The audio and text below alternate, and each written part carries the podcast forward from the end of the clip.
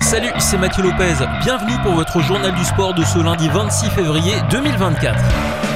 En Ligue 1, le FC Metz continue sa descente aux enfers après avoir disputé sa 23e journée de championnat vendredi soir face à Lyon. Score final 2 buts à 1 en faveur des Lyonnais avec un but messin signé Georges Mikotadze.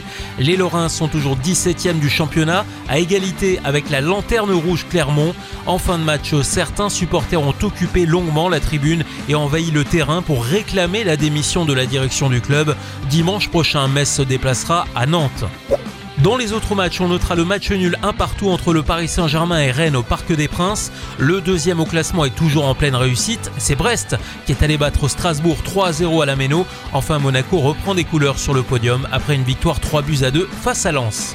La BGL League avec la victoire samedi de la jeunesse 3-0 contre le Racing Union. Dimanche, match nul un partout entre Chifflange et Wiltz.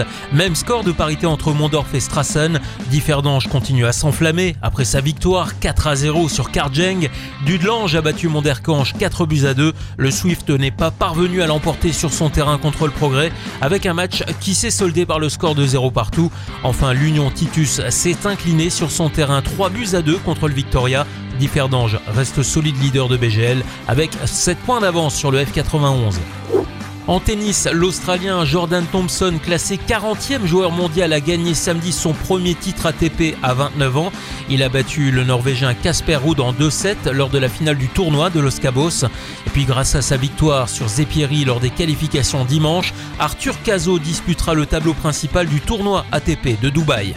En rugby, le tournoi des Six Nations et son lot de surprises avec tout d'abord ce match nul 13-13 entre la France et l'Italie. Les Bleus ont joué à 14 après un carton rouge de Jonathan Danti.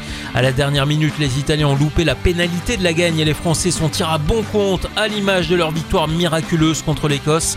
Dans les autres matchs, les Écossais ont battu les Anglais 30 à 21, c'était samedi. Il n'y a pas eu photo en revanche entre le leader au classement du tournoi et les Gallois. L'Irlande a battu le Pays de Galles 31 à 7. Et puis en cyclisme, Jonas Vingegaard a remporté sa troisième victoire en trois jours dimanche sur le Tour de Galice. Le Danois s'est illustré sous la pluie espagnole devant le Français Lenny Martinez.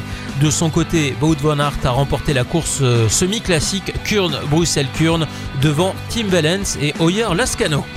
Voilà pour l'actu sportive du week-end. À lundi prochain pour votre journal du sport.